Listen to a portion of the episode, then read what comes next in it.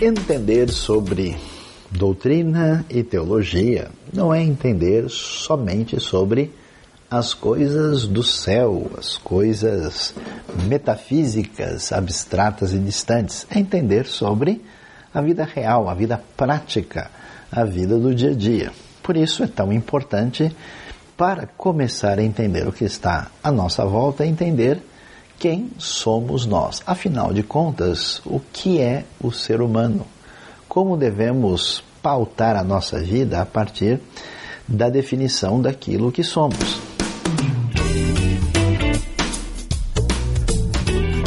É interessante observar que a maneira de entender o ser humano acaba influindo diretamente na nossa sociedade, na nossa educação, na nossa civilização.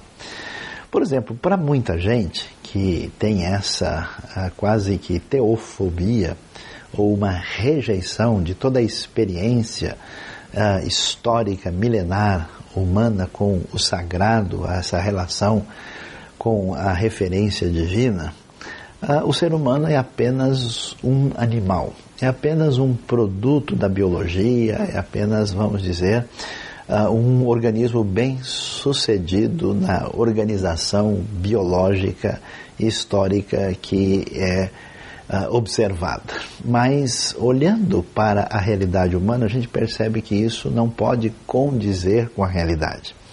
Afinal de contas, o ser humano tem muitos outros aspectos que ultrapassam os limites de uma percepção biológica e naturalista. Por isso é interessante observar que a perspectiva bíblica é muito significativa. Veja só, a Bíblia vai dizer de uma maneira tão especial que o ser humano é formado do pó da terra e ao mesmo tempo ele recebe o sopro divino em suas narinas. Essa situação humana, muito perceptível em toda a história da cultura, é muito clara quando vemos o ser humano absolutamente pertinente ao mundo, absolutamente ligado à terra, aos elementos químicos da terra, ao mundo com os demais animais, o mundo no seu habitat, o homem faz parte disso, ele é marcado pela sua limitação, pela sua fragilidade, pela sua finitude. E ao mesmo tempo, esse ser humano é aquele que escreve poesias de amor, é aquele que tem sonhos extraordinários, é aquele que faz obras de arte, é aquele que está fazendo uma prece, é aquele que anseia pela eternidade, ou seja, estamos sempre e permanentemente entre o céu e a terra. É interessante observar isso e prestar atenção a descrição que a Bíblia vai dar sobre o ser humano. O texto de Gênesis 1, 26, que aparece repetido o conceito em outros textos da Bíblia, como por exemplo no começo do capítulo 5 de Gênesis, vai nos dizer que o homem é imagem e semelhança de Deus. E aqui nós temos um ensino importantíssimo para a gente entender o que a gente chama de antropologia bíblica o que é o ser humano. Primeiro é importante observar que essa palavra imagem e semelhança, na verdade, é uma expressão completa no texto uh, bíblico. Isso não quer dizer que imagem é uma coisa e semelhança é outra. Ah, não, descobri alguém que só é imagem, mas essa pessoa não tem semelhança. Ou então, eu antes era imagem, agora sou imagem e semelhança. Essas frases não fazem sentido, porque na verdade elas são sinônimas e as palavras aí utilizadas e não faz sentido. O que significa isso? Significa aquilo que a teologia historicamente tem chamado de imago Dei. O ser humano é um ser diferente porque ele foi feito à imagem de Deus. Isso mostra para a gente vários aspectos que nos definem e vai nos mostrar a situação peculiar do ser humano no ambiente em que ele vive.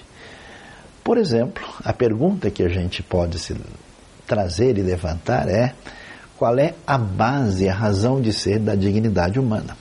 Se o ser humano é apenas um animal a mais na escala biológica, existe alguma razão para a gente poder dizer que ele é diferente é, de, dos outros organismos?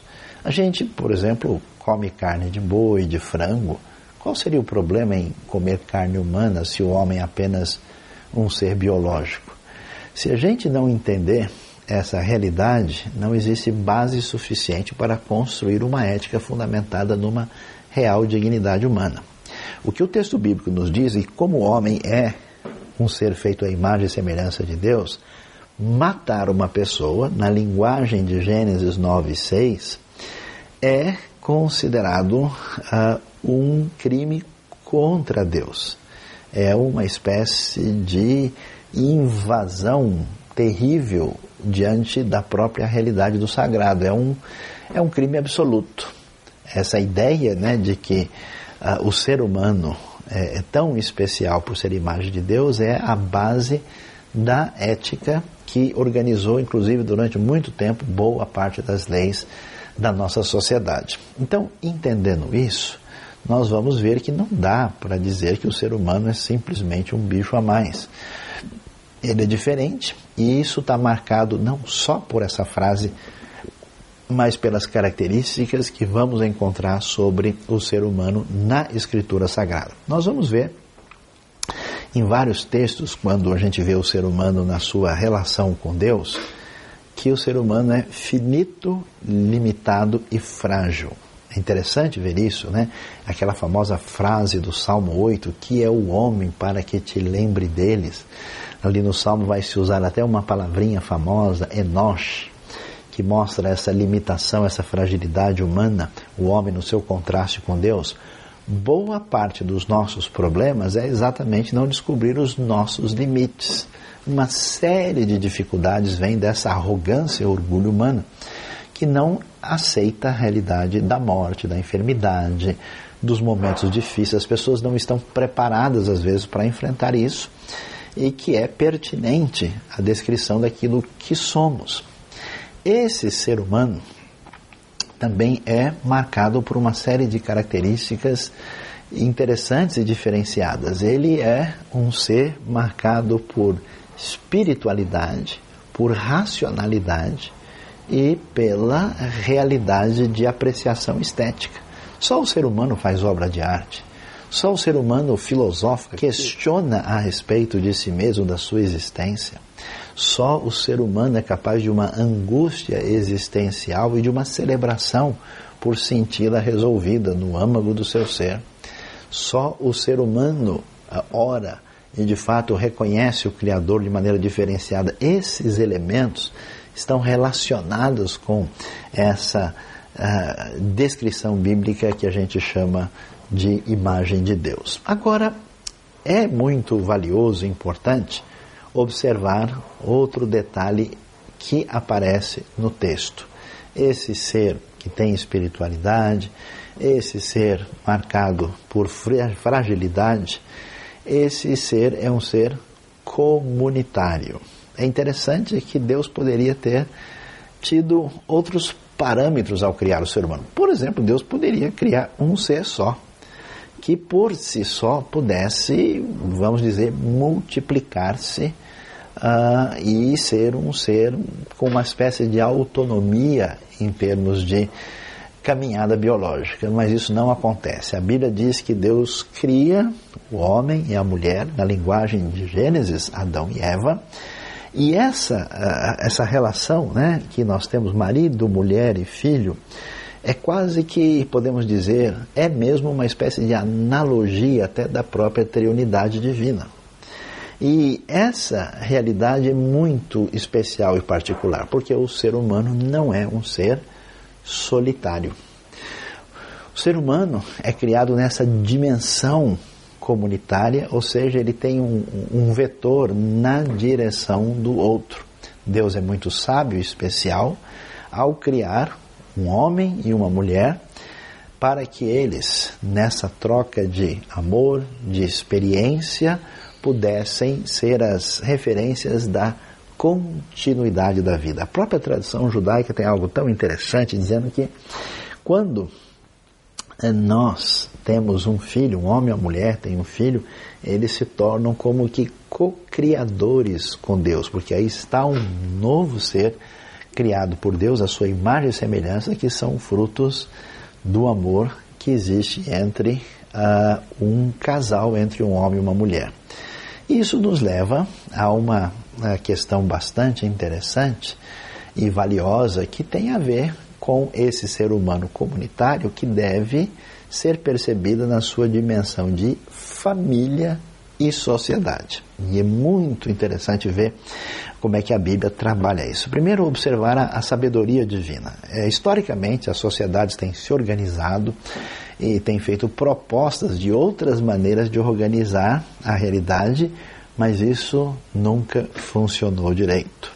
Vamos ver é, como, por exemplo, na própria, nos próprios relatos da Bíblia hebraica existem, por exemplo, uma certa tolerância com a poligamia, mas quando a gente lê com atenção, a gente percebe que isso nunca foi parâmetro, nunca foi referência. Todas as famílias polígamas apresentadas são cheias de complicações e dificuldades. Tanto é que o padrão de Deus nunca foi um homem com várias mulheres, uma mulher com vários homens, nem qualquer outro modelo, foi um homem e uma mulher.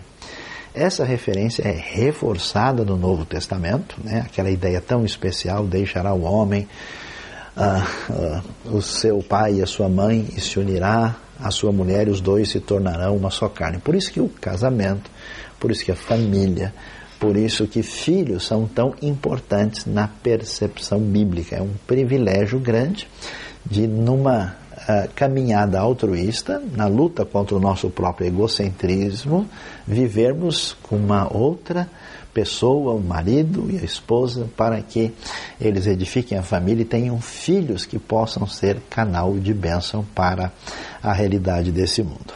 E isso nos leva a uma questão tão interessante que nem sempre está tão clara assim, porque família, na verdade, fundamentada nessa antropologia bíblica, foi assim que Deus nos fez, nessa criatividade especial é, nem o homem é mulher melhor do que a mulher, nem a mulher é melhor do que o homem. Essas discussões de machismo e feminismo acabam sendo bobagem na perspectiva bíblica. Os dois são é, igualmente importantes diante de Deus. Existem, é, vamos dizer, orientações para a caminhada da família, mas elas não são depreciativas em nenhum momento elas são importantes e valiosas e ajudam de fato a família quando são devidamente entendidas. Mas essa, é, é, essa caminhada, ela produz uma realidade saudável e uma sociedade saudável quando os princípios bíblicos estão em ação. E para que finalidade? Interessante. O homem tem uma função, segundo o texto bíblico, que é dominar a terra dominar sobre os animais e tudo que existe na criação. O que significa isso? Significa que este mundo precisa de um gerenciamento da realidade conforme os princípios de Deus. E esse gerenciamento é proposto a partir do ser humano. Portanto, essa caminhada do ser humano, a caminhada dele com sua família, significa o encaminhamento para que Deus seja rei sobre esse mundo do jeito que ele deve ser. E isso é extremamente valioso, isso tem a ver com esse caminho do reino através dos seres humanos com suas famílias, trazendo os princípios de Deus para a realidade. E finalizando, a gente pode pensar, mas afinal de contas, do que é constituído o ser humano? Sem dúvida alguma, a Bíblia deixa claro que nós temos o que é chamado a nossa parte, podemos dizer, corporal e aquilo que não é corporal.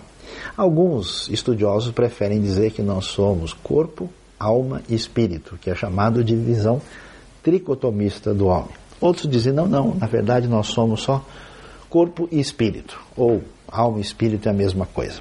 É muito possível que haja em muitos textos bíblicos uma certa diferença entre alma e espírito.